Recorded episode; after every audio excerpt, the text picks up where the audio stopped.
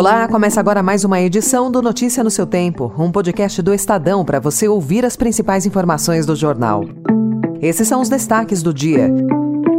Ministro das Comunicações entregou o gabinete para o sogro despachar em Brasília. Produtividade da indústria cai quase 1% ao ano há três décadas. E a inteligência artificial, que começa a mudar a atuação da classe política. Hoje é segunda-feira, 5 de junho de 2023. Estadão apresenta Notícia no seu tempo.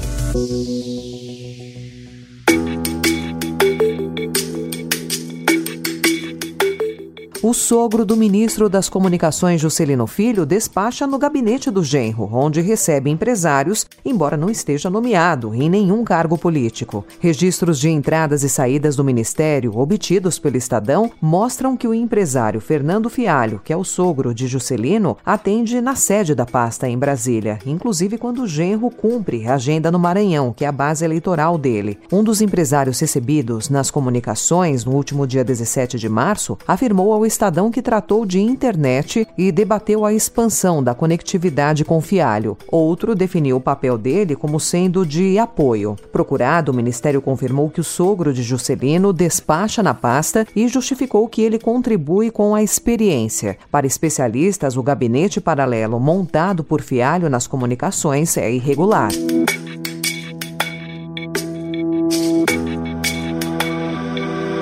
Hoje, o Estadão também mostra que o fenômeno dos políticos que se projetaram com as redes sociais começa agora a dar lugar a um novo modelo, o da classe política da inteligência artificial. Deputados já usam a ferramenta para escrever discursos e ajudar eleitores com solicitações ao poder público. Analistas alertam, no entanto, para os riscos dessa revolução. Segundo Manuel Fernandes, diretor da Bytes Consultoria, a inteligência artificial vai criar uma quantidade de informações que as instituições terão cada vez menos tempo para uma estabilização, o que era natural em épocas passadas.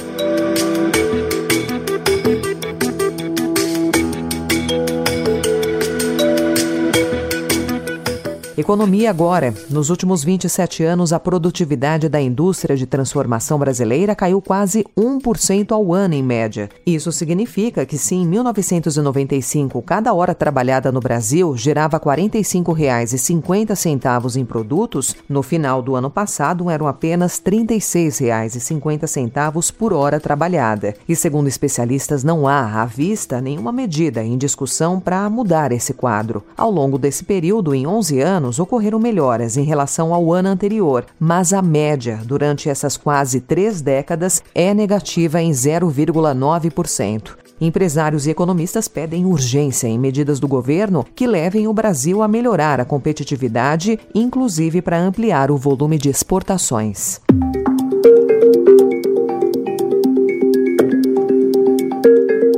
Nos destaques internacionais, os grupos de justiceiros que estão agindo no Haiti. Em abril, 14 membros de gangues foram presos e chegavam a uma delegacia de Porto Príncipe quando um grupo dominou os policiais e usou gasolina para queimar os bandidos vivos. As execuções marcaram o início de uma campanha de justiceiros para recuperar as ruas da capital das gangues que aterrorizam os haitianos. Em um país devastado pela pobreza e pela violência, civis resolveram pegar em armas armas e mataram pelo menos 160 suspeitos de envolvimento com gangues nas últimas seis semanas. O resultado foi uma queda em sequestros e assassinatos, mas, segundo especialistas, o surto de justiça popular é preocupante porque pode ser usado para atingir pessoas que não têm nada a ver com as gangues e provocar uma explosão de violência ainda maior, caso as gangues busquem vingança.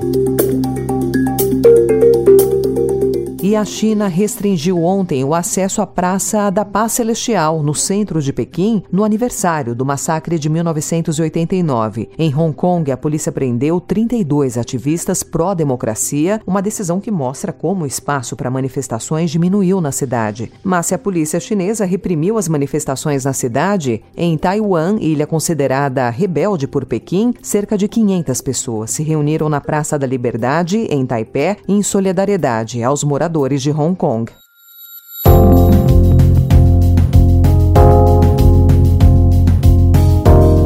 O Estadão também informa hoje que pelo menos 80 espécies de aves previamente mapeadas em unidades de conservação paulistas podem já ter desaparecido pelo desmatamento intenso registrado nas últimas décadas na região. É o que conclui um estudo publicado na revista do Instituto Florestal. Dados recentes do IBGE comprovam que a Mata Atlântica é o bioma que reúne o maior número de espécies ameaçadas do país, o equivalente a 24% do total. De 358 espécies mapeadas, os cientistas identificaram apenas 278 na pesquisa de campo. O levantamento visa oferecer dados para ações de gestão, ecoturismo, educação ambiental e conservação, já que há muito pouco conhecimento disponível e atualizado das aves remanescentes nessas regiões.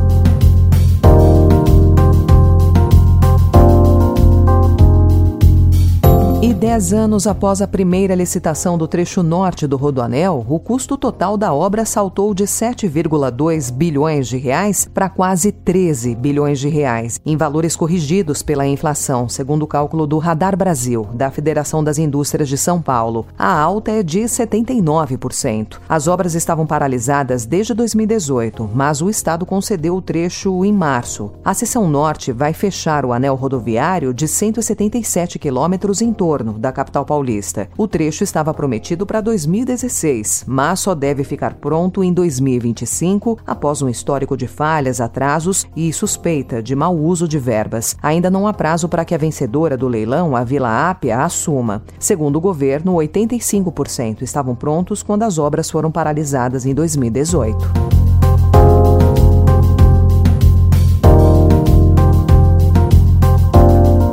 Em São Paulo, a estação Palmeiras Barra Funda deve receber duas linhas de trens da CPTM até 2024, segundo o governo. A partir do segundo semestre desse ano, o terminal da Zona Oeste de São Paulo vai ser um ponto de parada da linha de trem para o Aeroporto Internacional de Guarulhos, na região metropolitana. A linha 13 Jade da CPTM terá o serviço expandido e as composições que prestam o serviço expresso aeroporto chegarão em uma das plataformas da estação Palmeiras Barra Funda. Com isso, segundo o governo Paulista, será possível sair de lá até a estação Aeroporto Guarulhos, fazendo conexão na Estação da Luz, por onde passam também as linhas 10 Turquesa, 11 Coral, 12 Safira, além da linha 1 Azul e linha 4 Amarela do metrô.